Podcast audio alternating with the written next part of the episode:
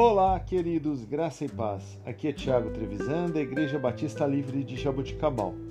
Vamos para o nosso devocional 1039. Texto de hoje, Marcos, capítulo 12, versículos 18 a 27. Depois, os saduceus, que dizem que não há ressurreição, aproximaram-se dele com a seguinte questão: Mestre, Moisés nos deixou escrito que se um homem morrer e deixar mulher sem filhos, o seu irmão deverá casar-se com a viúva e ter filhos para o seu irmão. Havia sete irmãos.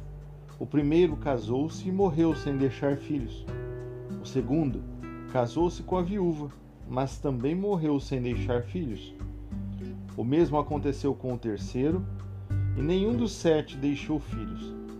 Finalmente morreu também a mulher. Na ressurreição, de quem ela será esposa, visto que com os sete for casado? Jesus respondeu: Vocês estão enganados, pois não conhecem as Escrituras nem o poder de Deus. Quando os mortos ressuscitam, não se casam, nem se dão em casamento, mas são como os anjos nos céus. Quanto à ressurreição dos mortos, vocês não leram no livro de Moisés, no relato da sarça, como Deus lhe disse: Eu sou o Deus de Abraão, o Deus de Isaac e o Deus de Jacó. Ele não é Deus dos mortos, mas Deus de vivos. Vocês estão muito enganados. Queridos, Jesus enfrenta novamente uma pergunta capciosa, coisa comum no seu ministério, não é mesmo? Desta vez, os saduceus que não acreditavam na possibilidade de ressurreição, mais uma vez, Cristo expôs com habilidade as deficiências morais daqueles que tinham aparência de religiosos, mas que negavam o seu poder. O conhecimento por si só, ainda que das Escrituras, não é suficiente para impedir de pecar ou para nos ajudar a ficar livres do pecado que nos escraviza. Devemos conhecer o Deus vivo pessoalmente e aceitar a ajuda que ele oferece.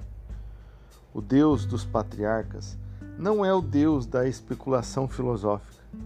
Ele é o nosso Deus ativo hoje e aquele que nos dá vida e vida em abundância e vida espiritual. Essa questão da ressurreição sempre foi um, uma polêmica, pois este grupo, os saduceus, não criam nesta possibilidade. E olha só, mais à frente veremos a ressurreição do amigo de Jesus, nós veremos a ressurreição do próprio Jesus e nós veremos a ressurreição de outras pessoas pelo poder do Senhor.